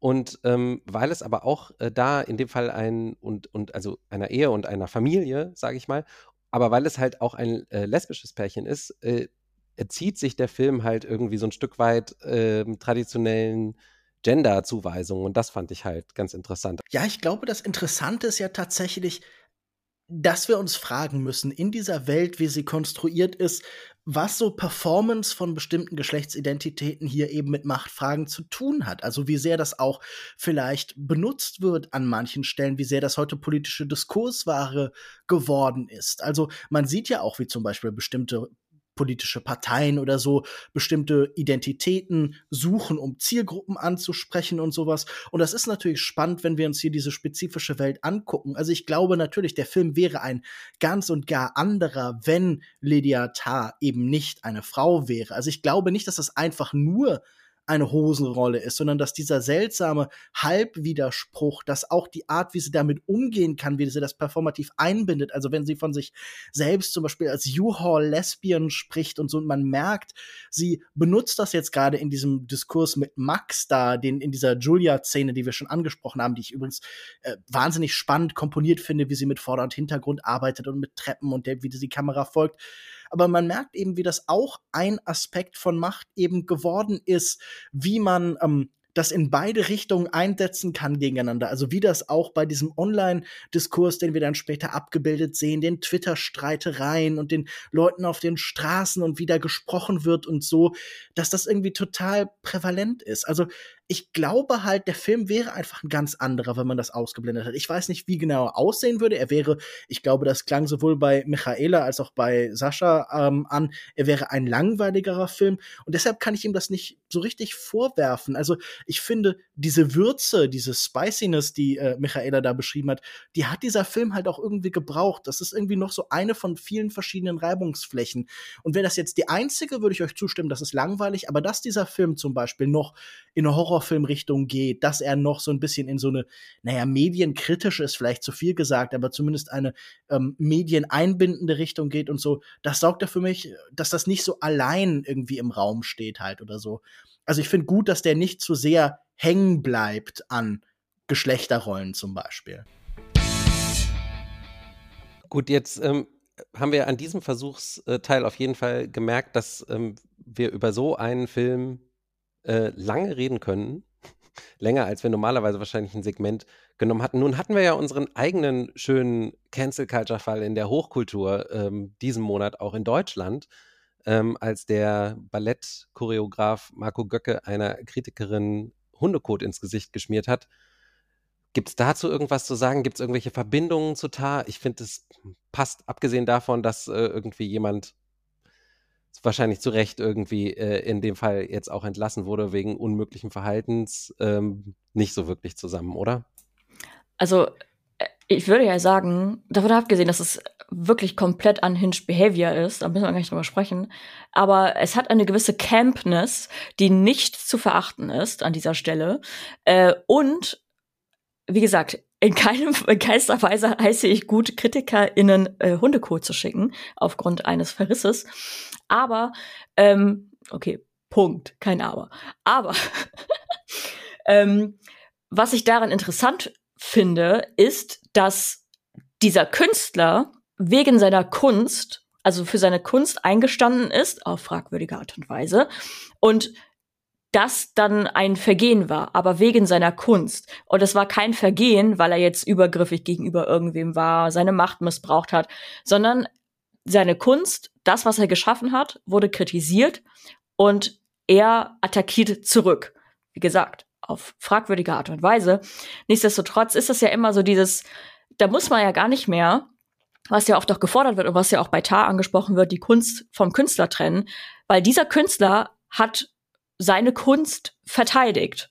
So, und da gibt's ja wenig zu trennen, weil es im Gegenstand um, wie gesagt, sein täglich Brot gegen seine Kunst ging. Was ist so eure Meinung dazu? Ja, hat er denn seine Kunst verteidigt? Also wie nützt das seiner Kunst, was er da als Privatperson tut? Also sie steht ja jetzt nun nicht besser da, die Kunst. Er als Person steht nicht besser da und seine Kritikerin steht auch nicht schlechter da, sondern sie steht halt ganz eindeutig als jemand da, dem ein Unrecht getan wurde. Allgemein fand ich schon, dass das ein bisschen ähm, vorhersehbar war, wie das hier für zynistisch so verarbeitet worden ist, wie die, die, Durchlauferhitze angeschleudert worden sind. Ich fand das eher uninteressant, auch die Einwürfe von so Figuren wie Sibylle Berg oder so, die das dann noch verteidigen mussten. Das auch fand ich sehr albern und sehr peinlich. Insgesamt muss man natürlich sagen, es ist schon auch eine undankbare Rolle als Künstler. Man soll sensibel sein, aber halt sich von sowas nicht angegriffen fühlen. Aber ich bin irgendwie so, da, da muss es doch bessere Möglichkeiten geben. Also wenn wir hier in diesem Kontext viel über Neo Rauch sofort äh, geschrieben haben in den verschiedenen Feuilletons und über den Anbräuner, den er über den Kritiker Ulrich Georg gemalt hat, so ein, ein, ein Künstler, der mit äh, Code malt dann in dem Moment. Da bin ich so, das finde ich irgendwie dann schon eher einen interessanten Ausdruck. Also die Kunst weiterzumachen. Hätte Marco Göcke hier jetzt irgendwie einen Ballettauftritt gemacht, in dem da irgendetwas passiert, das vielleicht so in diese Richtung gedeutet werden kann, wenn er da die sanften Spitzen äh, erzeugt hätte, dann hätte ich das irgendwie interessanter und legitimer gefunden. Aber so finde ich das auch als, äh, sagen wir so, wenn wir es wie bei Michaela gerade so ein bisschen vom Ereignis lösen und da eine Campness suchen oder da auch eine Performativität, also es haben ja auch sofort Leute das irgendwie auch so sich gefragt, wie weit ist das in die Nähe von Kunst zu rücken, dann muss ich sagen, es ist ja nun auch wahnsinnig billige, langweilige und schlechte Kunst, oder? Also, ähm, das gab es ja nun auch schon oft genug auf interessantere Weise. Ja, hat nicht auch, ähm, wer hat damals einfach das Buch geschrieben, Tod eines Kritikers? Wer war das? Äh, Martin Walser hat das geschrieben, habe ich sogar gelesen. Ah, Walser war es. Kein, kein gutes Buch. Ähm, hat er ja über Marcel Reich-Ranitzky geschrieben. Er beschreibt dann auch irgendwie diese tobenden Auftritte von Marcel Reich-Ranitzky, der ihn ja nun oft kritisiert hat. Und wie schon mal gesagt, ich glaube halt einfach, man muss halt seine Kunst für sich sprechen lassen. Man hat damit so eine große, eine starke Plattform. Und im Gegensatz zu öffentlichen Interviews oder dergleichen involviert man die Leute ja auch emotional. Ähm, in dem Fall war es natürlich ein schwierig, weil Martin Walser nun sehr offenkundig auch mit äh, so antisemitischen Tendenzen gearbeitet hat und seine Kritik an jemandem wie Michael Reis-Ranitzky ja auch nun jetzt nicht immer rein ästhetisch war. Ähm, ich meine, es gibt ja auch noch genug andere Beispiele, die Anzahl der Kritiker ähm, die begraben worden sind von, sagen wir, äh, ihren künstlerischen Gegnern. Zumindest in der Fiktion ist ja nun hoch, an, angefangen bei Goethe, Schlag den Tod, er ist ein Rezensent. Aber ich finde, da liegt auch immer so eine gewisse Traurigkeit, denn wenn wir über Macht reden, wie viele mächtige Kritiker gibt es denn? Ist diese eine Frau, die, äh, ich glaube, für die was, die FAZ schreibt, ist die wirklich wahnsinnig mächtig und einflussreich? Kann sie ihm wirklich wirtschaftlich so stark schaden, wie er das gesagt hat, in Abonnementzahlen? Ich glaube nämlich nicht. Also, wenn ich hier irgendwo sitze und ähm, gegen irgendjemanden oder über irgendjemanden was schreibe, beziehungsweise in den meisten Fällen nun wahrscheinlich eher über sein Werk. Die Privatpersonen interessieren mich in den meisten Fällen nicht so wahnsinnig viel. Dann passiert dadurch ja eigentlich nicht so wahnsinnig viel. Also ich finde, das wurde hier irgendwie vergleichsweise wenig beachtet, wie wenig Einfluss das nun eigentlich wirklich hat. Zumal es ja auch nicht irgendwie eine krankhafte Obsession war, sondern was über Jahre hinweg einige wenige Texte, die sich halt ähm, in einigen Fällen sogar positiv über seine Ballette geäußert haben. Also ich glaube, es gab sogar zwei sehr wohlwollende Texte von ihr. Ich kann da vielleicht eine ganz merkwürdige Brücke schlagen. Ich war Sonntagabend, wir nehmen jetzt Dienstagabend auf. Ähm, Sonntagabend war ich im Kino, ähm, weil nichts anderes lief, war ich in ähm, Ant-Man and the Wasp Quantumania. Mein ähm, Pet Peeve ist ja, dass das nicht zwei M's sind, sondern Quantumania oder Quantumania heißt eins von beidem. Ähm, und da war ich im Cinemax und da läuft immer so ein Trailer. Ich weiß nicht, ob einer von euch den schon mal gesehen hat, wo es auch so ein bisschen darum geht, dass man äh, sein Handy ausschalten soll während des Films und so. Also da kommt so ein ganz aufwendig produziertes Ding mit Ridley Scott, der da noch irgendwie persönlich auftritt und alle sagen so, jetzt ist Zeit, in eine richtig gute Story einzutauchen und nicht die Sachen so zu gucken, irgendwie auf einem kleinen Bildschirm und nebenbei noch was anderes machen, sondern jetzt ist Kino. Also diese übliche Propaganda, die sozusagen seit äh, 20 Jahren mindestens irgendwie von den Kinos ähm, gesponnen wird, dass nur im Kino das Filmerlebnis irgendwie echt ist. Und natürlich bin ich einerseits der Meinung, aber andererseits finde ich halt auch, dann muss mir das Kino aber auch was bieten, wo ich keinen Bock habe, nebenher aufs Handy zu schauen. Und Ant-Man and the Wasp war es definitiv nicht. So, da hatte ich schon nach einer halben Stunde das große Bedürfnis zu gucken, ähm, wie lange, also ich guckte dann so einmal verstohlen aufs Handy und sah, dass es erst eine halbe Stunde war, sagen wir mal so. Und, ähm, und auch sonst, also wenn ich zu Hause, wenn ich einen guten Film gucke, dann ist es eigentlich total egal, wo ich den gucke. Aber wenn ich halt einen miesen Film gucke und auch viele von den Trailern, die vor diesem Film liefen, habe ich auch gedacht, so, ei, ei, ei, äh, das Mainstream-Kino ist halt auch einfach was, wo man meistens eher äh, nebenher noch ähm, Twitter lesen könnte. Ich kann das ja theoretisch nachvollziehen, gerade wenn es irgendwie um Ant-Man geht. Ich habe auch versucht, meinen Vater und meine Mutter davon abzubringen, in diesen Film zu gehen und ihnen einen Abend lang per WhatsApp Gegenvorschläge geschickt, aber es hat einfach nicht funktioniert. Sie sind da trotzdem reingegangen und mochten ihn nicht besonders. Was ja auch irgendwie nicht so überraschend ist. Und auch bei dir fand ich das ja irgendwie auch ganz spannend. Also, du hast dir doch wahrscheinlich jetzt auch von Quantumania nichts Großes erhofft. Also, was ist die So-Kraft dieser Filme immer noch? Dieser Film floppt ja gerade vergleichsweise. Er hat sehr schlechte Kritiken bekommen. Er ist auch nicht so wahnsinnig erfolgreich gestartet. Dieser Automatismus, der immer noch so stark in die, in die Marvel-Filme zieht. Erstmal würde ich gerne hören, was äh, Sascha, der ihn auch gesehen hat, wie der ihn fand. Richtig schlecht. Ach du, äh, ich habe mich zwischenzeitlich gefragt, ob es vielleicht der erste von äh, Stable Diffusion inszenierte Film ist oder so. Also ich finde es wirklich sehr spannend, wie sich Marvel immer mehr in diese CGI-Welten verliert und äh, es werden teilweise mal Clips aus Captain America oder sowas gepostet, wo man wirklich so denkt, ach, das waren, das waren mal Filme irgendwann mal. Und ähm, also das, das ist so ein dahingerotztes, auch designmäßig wirklich äh, nie durchdachtes Potpourri aus irgendwelchen Ideen und äh, Figuren, die auch teilweise da verhunzt werden, Figuren, auf die Fans seit sehr, sehr langer Zeit gehofft haben. Ich jetzt nicht, aber ich kann es zumindest mal nachvollziehen, dass man dann halt eben sich auch denkt, okay, jetzt kommt endlich mal Modok und, und dann ist es halt so verhunzt. Also es ist wirklich schlimm und dazu ähm, also auch schauspielerisch wirklich unter aller Kanone. Dazu noch mit so einigen Aspekten versehen, die ganz äh, wichtig geworden sind für das neue Marvel-Universum, dass die ganze Zeit die Helme, die ja nicht getragen werden, die Schauspieler laufen dort nur mit ein paar Punkten irgendwo im Volume rum und äh, dass dann der Helm so quasi mit, mit CGI animiert über den Kopf ploppt. Das, das finde ich einfach nur noch ulkig und lustig. Also äh, man hat da so ganze Eigenwelten erfunden. Es ist ein ein ganz, ganz schlimmer Film, ähm, der überhaupt nichts zu erzählen hat, gar nichts Schönes zu erzählen hat. Es lau laufen auch Figuren rein und raus. Bill Murray ist mal für zwei Minuten da und dann wieder weg.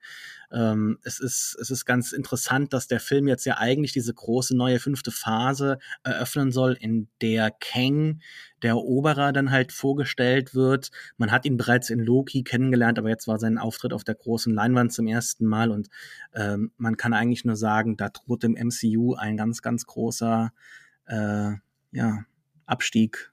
Und das ist auch sehr an der Zeit, was ja, was ja das, der, der Drop auf auch jetzt im, äh, im zweiten äh, Wochenende zeigt. Also, das ist ja auch irgendwo angekommen bei den Zuschauern, dass das nur noch Müll ist. Ich finde Ich möchte zu meiner Verteidigung, bevor Lukas was sagt, möchte ich zu meiner Verteidigung kurz einschieben, dass das der erste Marvel-Film seit, glaube ich, anderthalb Jahren ist, den ich gesehen habe, ähm, weil ich nämlich auch überhaupt keinen Bock mehr auf diese Filme hatte. Hier war es jetzt wirklich so, dass ich, also erstens hat mir ähm, eine äh, Bekannte auf ähm, Twitter äh, irgendwie noch gesagt, ach so schlimm ist er gar nicht, ich war gut unterhalten und ich hatte irgendwie Bock, ich fand die bisherigen Ant-Man-Filme zumindest beide immer so ein ganz so ein bisschen erfrischend irgendwie innerhalb diesem ganzen ähm, Marvel-Gedöns, aber es hat sich halt dann nicht bewahrheitet. Deshalb hatte ich mich auch auf den gefreut. Aber der, dieser Trend ist ja schon länger da. Also ich lasse Lukas gleich reden, aber wenn man sich mal anschaut, die anderen Filme, die zuvor gekommen sind, das war ja auch das, das große also da, da, das, das große Nichts. Black Panther 2, ganz schrecklich, für den anscheinend sogar äh, äh, Virtual Effects Leute abgezogen wurden, damit der besser funktioniert, was jetzt irgendwie so ein bisschen das Ergebnis in Ant-Man rechtfertigen soll. Hat zumindest mal ein Bericht letztens eines äh, etablierten äh, Effektmanns irgendwo preisgegeben. Aber auch Love äh, äh, was war's? Thor Love and Thunder, so rum war's, äh, war ja auch schon eine ganz riesengroße Enttäuschung und also ich, ich kann mich wirklich nicht meine letzten guten Marvel-Filme erinnern und äh, da müsste man wirklich Jahre zurückreisen. Ah, ich bin ja fasziniert. Also Alex hört, er ist nicht so schlimm und rennt ins Kino. Wahrscheinlich drucken sie das demnächst auch aufs Plakat. Das klingt ja wirklich begeistert. Nein, ich finde die Frage aber eigentlich ganz spannend. Ähm, wann schließt ihr mit Sachen ab? Wie tut ihr das? Wann habt ihr genug von einer Serie, einem Buch, einem Film? Ich war jetzt, als ich in Berlin war, habe ich ein Gespräch für die Woche der Kritik, eine Gegenveranstaltung oder, oder separate Veranstaltung von äh, der Berlinale geführt und da um ging es um die Frage des nicht ins Kino gehen und das Kino verlassen. Und ich finde diese Frage spannend. So, habt ihr auch Sachen, an denen ihr zu lange hängen bleibt, von denen ihr euch nicht lösen kann, noch wie dieses Marvel-Universum? Weil da bin ich zum Beispiel jetzt vor knapp fünf oder vier Jahren irgendwie schon abgesprungen und habe dann auch gedacht, so, es reicht jetzt. Ich weiß, ich werde da nichts draus bekommen und ich werde mich auch nicht der Illusion hingeben. Aber natürlich habe ich genauso Sachen wie ihr und deshalb will ich da auch jetzt nicht zu sehr über euch urteilen, an denen ich hängen bleibe, wie zum Beispiel irgendwie Haruki Murakami, dessen Bücher, obwohl sie mir seit einem Jahrzehnt nicht mehr so richtig gefallen, ich immer weiter kaufe, selbst wenn er Schwachsinnsbücher über T-Shirts schreibt und äh, ich finde die Frage spannend. Wie hört ihr mit Sachen auf und gibt Sachen, mit denen ihr eigentlich längst aufgehört haben müsstet, aber ihr bleibt immer noch an ihnen hängen? Ey, bei mir ist das ähm, kontroverserweise ähm, ja kontroverse Musikartists. Ich ähm, mag die Musik von Kanye, Kanye West sehr gerne, ja. ähm, das finde ich ja auch spannend. Ich weiß, ihr habt ihn noch sehr verteidigt, als wir bei Cuts über diese Serie geschrieben haben. Wie denkst du mittlerweile darüber? Was hat sich da noch mal verändert für dich? Ähm, nichts. Also ich weiß immer noch, dass das alles nicht in Ordnung ist. So und äh, ich tatsächlich mittlerweile höre ich es nicht mehr, also ich mache es nicht mehr an oder ich tue es nicht mehr in Playlists für andere Menschen oder ich mache es nicht mehr an, wenn ich das AUX-Kabel habe quasi. aber und versuch's auch immer weniger zu hören. Aber es ist wirklich so ein Ding, wo ich mir denke, okay, bei Beautiful Dark Twisted Fantasy ist immer noch eins meiner allerliebsten Lieblingsalben auf der ganzen Welt ähm, und of all time. Aber es ist halt so, weiß ich nicht, genauso wie, also Fallout Boy ist nicht problematisch, aber einfach nur sehr schlechte Musik äh, mhm. mittlerweile. Und es ist aber äh, ich weiß nicht, ich kann, ich kann nicht aufhören. Ich habe immer wieder eine Fallout-Bauphase, obwohl ich jeder Song gleich ist und es immer ein Part mit la la la la la gibt. Das, das weiß ich einfach. ähm, und das sind so Dinge, da ärgere ich mich dann in stillen Kämmerchen. Aus jeder Detektiv Conan-Film. Ich bin einer der größten Fans unter dieser Sonne von Detektiv Conan. Das ist natürlich auch ein nostalgischer Wert und äh, eine kleine Special Interest Obsession. Nichtsdestotrotz, jeder Film der von Detective Conan oder aus diesem Detective Conan Franchise kommt, ist unfassbar schlecht. Er ist immer nach dem gleichen Muster aufgebaut. Es gibt immer eine riesige Explosion. Ähm, irgendwer macht immer Karate-Moves. Und es ist äh, alles so sicher wie das Armen in der Kirche. Nichtsdestotrotz, ich kann nicht damit aufhören. So, das ist so, weiß ich nicht. Das Einzige, was ich geschafft habe, ähm, aufzuhören, ist Bücher zu romantisieren oder den Akt des Lesens zu romantisieren. Ähm, Lesen und Bücher hat für mich keinen größeren Wert mehr. Ich würde, ich glaube, das habe ich schon mal gesagt, ich würde ein Buch auf, auch auf einer Apple Watch lesen oder auf einer Rolle Klopapier. Mir ist scheißegal, in welcher Darreichungsform, äh, in welchem Serviervorschlag ein Buch sich in meine Hände findet. Ich lese es einfach. Es ist mir kackegal. Ich muss da nicht in einem Sessel sitzen bei Kerzenschein.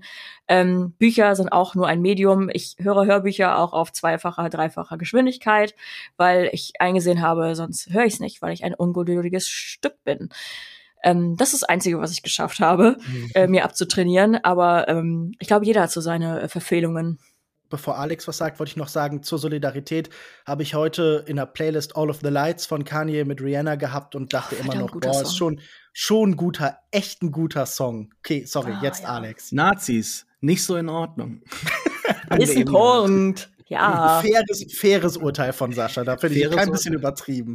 Von mir? Also ich, nee, Moment, ich habe ich hab nur Michaela zitiert.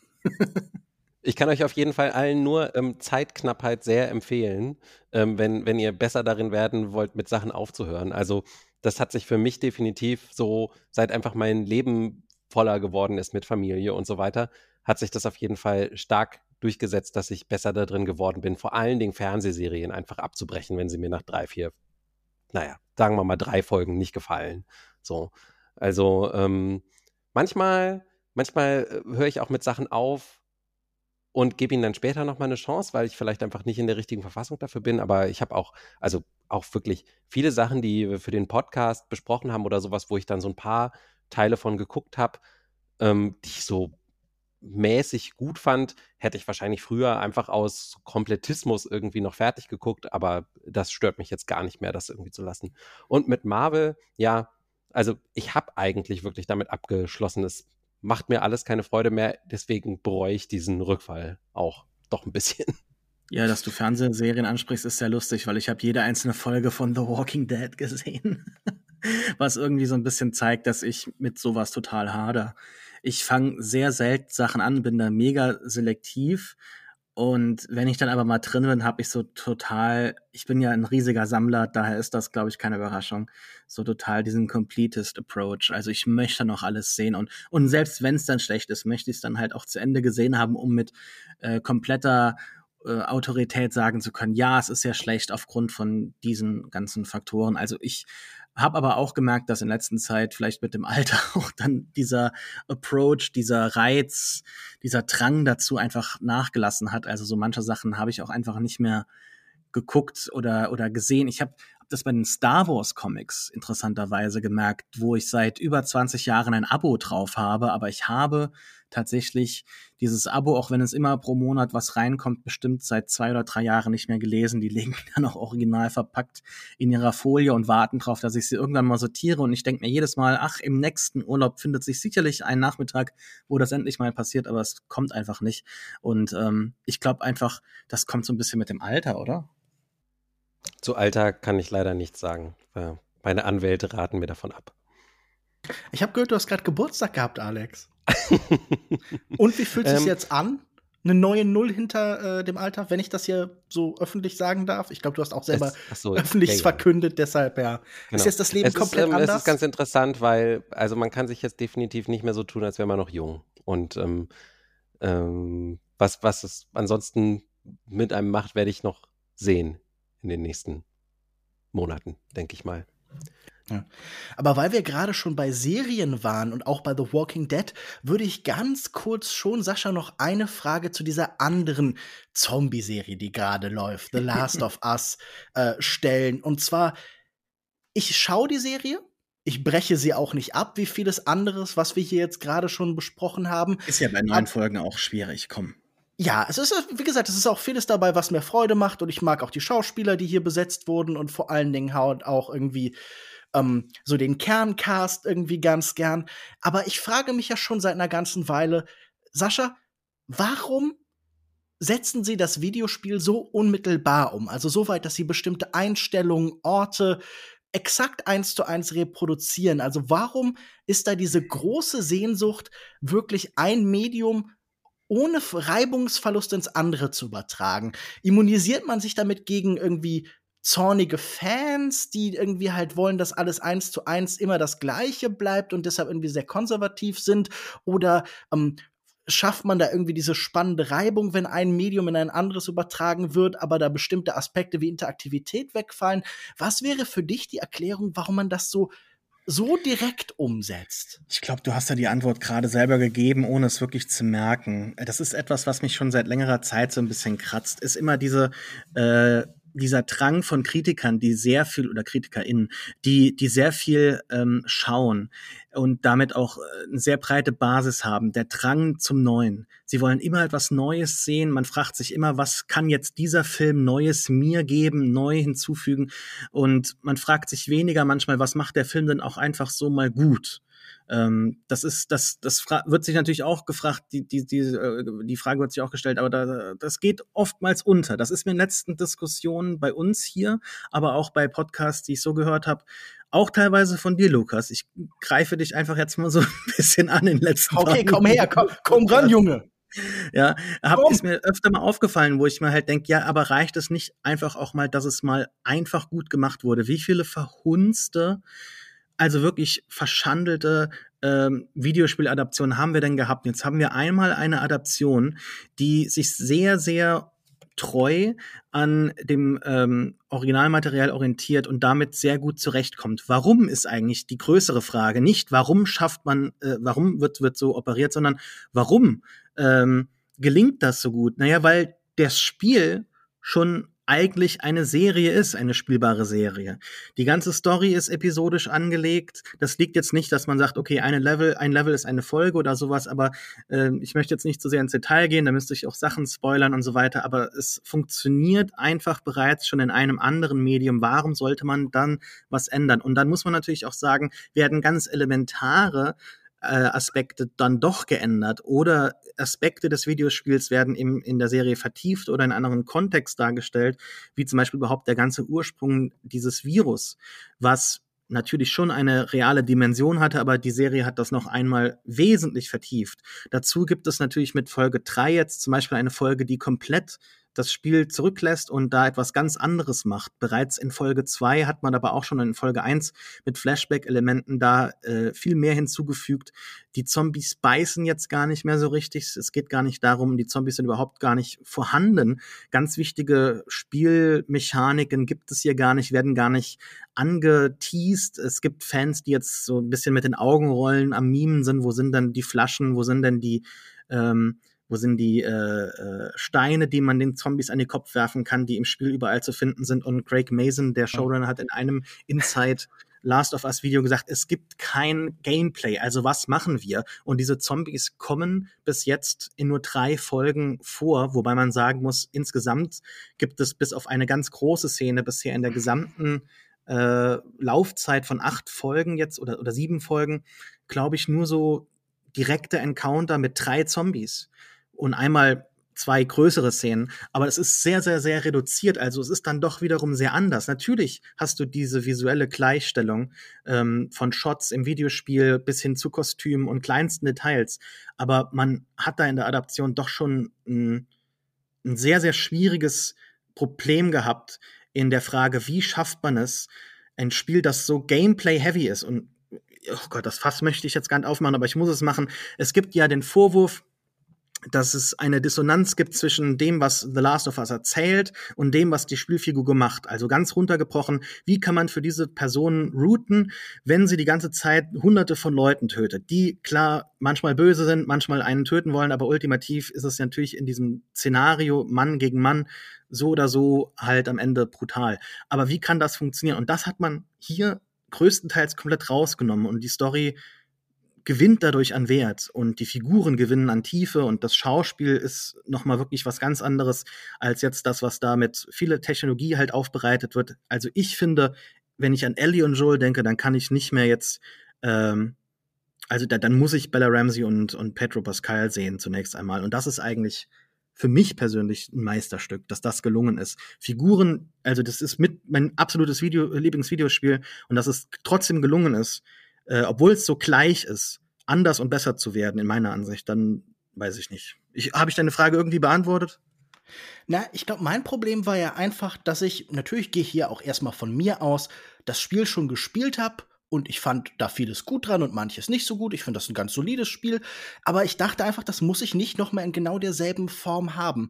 Immer wenn ich das Gefühl habe, da finden so eins zu eins Übertragungen statt, bin ich so ein bisschen frustriert. Du fragst, warum fordert der Kritiker immer das Neue? Ich würde halt einfach sagen, das Neue braucht Anwälte, während das, was schon ist, einfach triumphiert durch die normative Kraft des Faktischen. Es setzt sich eben durch, weil von dem Gleichen immer mehr gezeugt wird. Das ist die Logik der Kulturindustrie.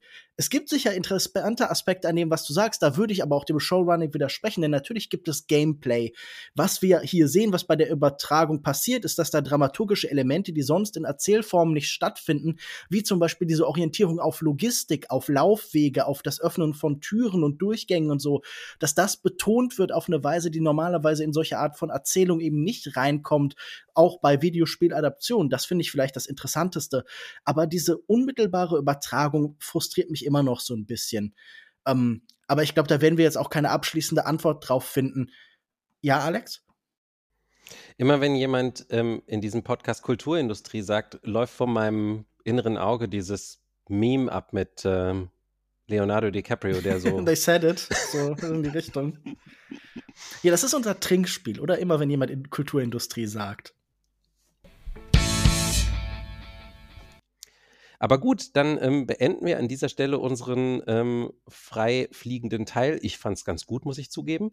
Ähm, und kehren äh, zur alt äh, hergebrachten Struktur zurück. Und das wären unsere Empfehlungen. Also, wir wollen äh, auf, auf jeden Fall trotzdem, unabhängig von allen Themen, jeden Monat, äh, auch diesen Monat, euch wieder allen was empfehlen. Äh, Sascha darf heute anfangen. Vor ein paar Jahren ist ein Comedy-Special rausgekommen, das hieß Nanette. Und das wurde so in den Himmel gelobt von sehr unkomischen Leuten, gerade weil es äh, ein unkomisches äh, Comedy-Special war. Und ich fand das äh, alles sehr tragisch und schade. Also da ist ein Comedy-Special, Leute kommen zum Lachen und mittendrin nimmt die Person so einen Raum ein, ähm, und sagt, sie hat jetzt ihren Moment und muss ganz kurz mal ein bisschen wenden. Und ich habe ein Comedy-Special jetzt gesehen, dass das geschafft hat, ohne nervig zu sein. Nämlich von Jared Carmichael äh, Rothaniel, gedreht von Bo Burnham, ähm, der viel bessere Comedy-Specials dreht, als er selbst, selbst äh, welche macht. Ein, ein ganz, ganz intimes Werk, ähm, das mir noch sehr, sehr lange nachwirken wird. Es ist ein, ein, ein Stück über seine Familie, über Identität und äh, in der er sehr viele Sachen ähm, zum ersten Mal preisgibt von seiner Person, die andere Comedy-Specials äh, rückwirkend nochmal in einem ganz anderen Licht erscheinen lassen. Und es ist aber gleichzeitig eben nicht nur ein Stück über die Person selbst, die damit ganz viel Platz einnimmt und sagt ich, ich, ich, sondern auch über einen äh, ich spoilere das jetzt einfach mal, schwulen schwarzen Mann in Amerika und wie, wie man sich damit heute rangiert. Also es hat auch einen Mehrwert. und ähm, ist trotzdem noch lustig. Wer hätte das gedacht, dass das möglich ist? Also Rothaniel von äh, Jared Carmichael streamt aktuell bei, bei Wow, heißt das jetzt, Neues Sky. Also ist ein HBO-Special. Und Bo Burnham, wie gesagt, also da sehe ich eher seine Zukunft als äh, bei den Witzen. Lukas. Wir haben vorhin über Tar gesprochen und über die Frage von Provokation in der Kunst und die herausfordernde große Frauenfigur. Und so ein bisschen ist das für das französische literarische Leben ja auch immer Virginie Despins gewesen, die äh, schon lange so sehr edgy Romane geschrieben hat, die in den 90ern erfolgreich geworden ist mit Baise-moi.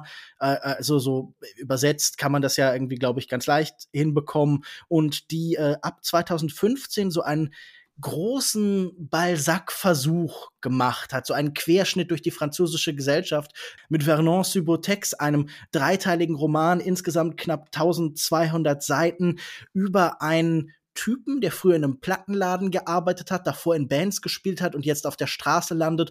Und diese Figur ist aber gar nicht so wichtig. Sie ist vielleicht, sagen wir so, ein Startpunkt, um in quasi jedem Kapitel neue Figuren zu etablieren. Und die meisten Kapitel sind eigentlich vor allen Dingen Erzählungen über das Leben von Menschen. Und aus all diesen Figuren, viele davon sehr unsympathisch, sehr grenzwertig, die sich vor allen Dingen so vage orientieren um diese Musikszene in Paris, entsteht so ein Querschnitt der der französischen Gesellschaft und sie führt das wirklich von ganz oben bis nach ganz unten, von ganz äh, erfolgreichen Menschen bis zu den vollkommen Gescheiterten, die auf der Straße leben. Und ich habe noch nicht alle drei Bände, sondern bislang nur zwei gelesen. Das heißt, mir fehlen noch knapp 400 Seiten dieser Geschichte und ich weiß, ähm, im letzten wird sie das auch mit großen Ereignissen der französischen Geschichte irgendwie verbinden aus den letzten Jahren. Aber ähm, bei aller Kritik, die an ihr als Autorin über die Jahre auch immer wieder geäußert worden ist und bei allen fragwürdigen Aussagen, die sicher in ihren Figuren auch manchmal drin liegen, war ich doch sehr fasziniert von diesem Gleiten zwischen den Perspektiven und dieser Mischung aus Abscheu und großer Empathie, die ich irgendwie in dieser Art von Literatur auch einfach suche. Und ich weiß, das ist kein Geheimtipp, diese Bücher haben sich sehr gut verkauft, aber wer noch nicht äh, den Sprung gemacht hat zu Vernon Subotex, dem kann ich das nur empfehlen. Das basiert auf einer Comicreihe, die habe ich nicht gelesen. Es gibt mittlerweile auch eine französische Serie, die sah ganz scheußlich auf, auf den Bildern, aus auf den Bildern, die ich gesehen habe. Ähm, aber für den Roman kann ich zumindest bürgen. Die ersten beiden Bände haben mir sehr viel Spaß gemacht. Okay, also von Sascha ein Comedy-Special, von Lukas ein französischer Roman, von mir gibt es gleich noch einen Podcast und ein Hörspiel. Michaela, bist du auch so on brand in deiner Empfehlung?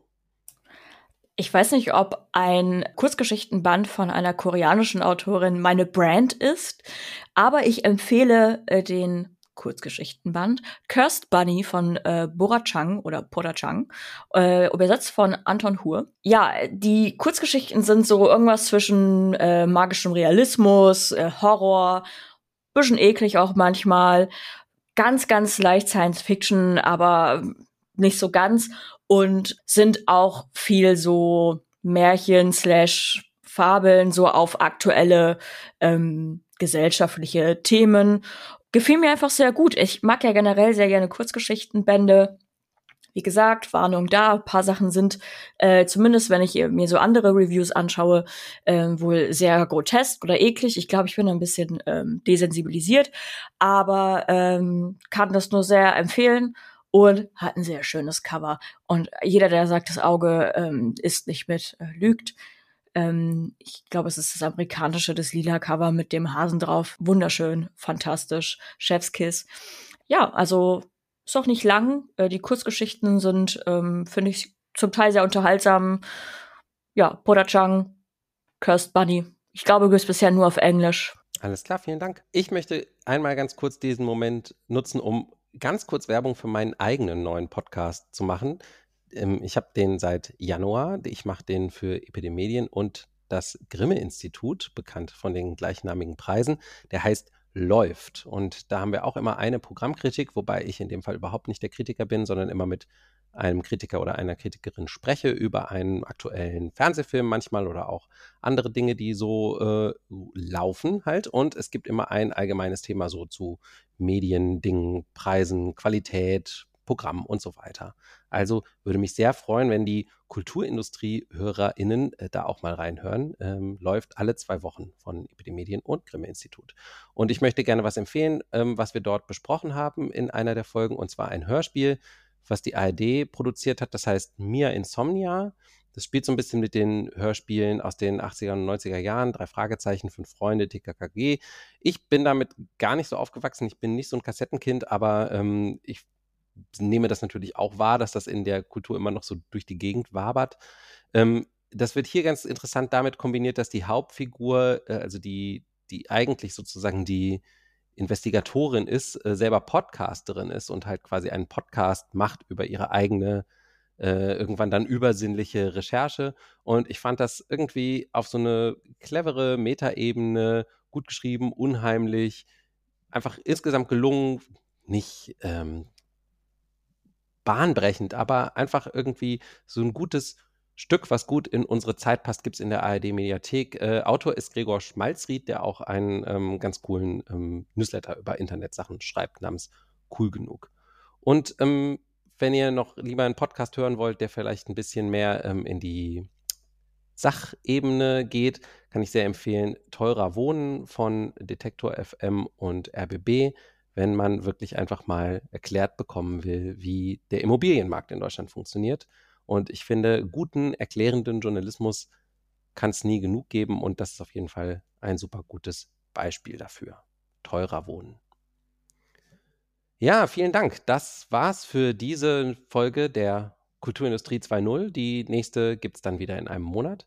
Und wie gesagt, wir freuen uns über euer Feedback ähm, an podcast.kulturindustrie.de oder auf Twitter at kultindustrie oder an uns privat. Ähm, alle Folgen zum Nachhören gibt es auf kulturindustrie.de und wir freuen uns natürlich, wie immer, wenn ihr uns weiterempfehlt, wenn ihr uns bewertet mit fünf Sternen oder mehr und uns folgt, ja, uns abonniert. Gibt uns sechs Sterne. Wenn ihr es möglich machen könnt, macht es auf jeden Fall, ja, würde ich nur sagen.